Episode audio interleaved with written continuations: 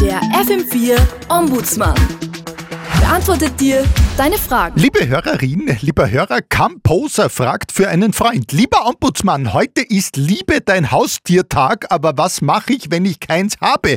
Muss ich mir dann eins anschaffen oder habe ich Frei, lieber der liebe Camposer, wie so oft hängt vom äh, Studiendesign der Ausgang der Befragung ab, denn nicht alle verstehen unter einem Haustier dasselbe, auch wenn es äußerliche Ähnlichkeiten gibt. Wenn wir Menschen Hunde an der Leine spazieren führen, dann in der Regel, weil wir Zeit mit einem geliebten Familienmitglied verbringen. Zeitgenossen wie die Juwelweste, äh, Wespe interpretieren diese Versuchsanordnung allerdings ein bisschen anders. Sie besitzt nämlich ein Gift, mit dem sie Schaben lähmen kann. Das wäre schon ein Sieg durch technisches K.O. für die Wespe, die um vieles kleiner ist, aber sie veredelt die Schabe in ihrer Wertschöpfungskette weiter. Der erste Stich in den Brustmuskel schränkt die Schabe massiv in ihrer Bewegungsfreiheit ein. Der zweite Stich geht direkt ins Gehirn und sorgt dafür, dass der Fluchtreflex der Schabe ausgeschaltet wird. Danach lässt sich die Schabe von der Wespe am Fühler wie ein Hund an der Leine in eine Höhle führen, in der die Wespe in die Schabe ein Ei legt, anschließend die Höhle verlässt und verschließt. Für die Schabe geht es so aus, sie lebt noch ein paar Tage weiter, denkt aber durch die Lähmung nicht an Befreiung und wird von der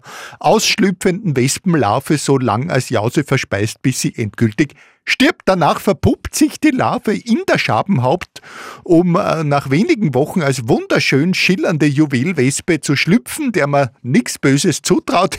lieber der lieber Kornposer, du siehst, äh, Liebe dein Haustier kann allerlei bedeuten und bevor du ein Haustier vielleicht so liebst, wie die Juwelwespe es mit der Schabe tut, ist es vermutlich tatsächlich für alle besser, du lässt den heutigen Lostag einfach verstreichen. Servus!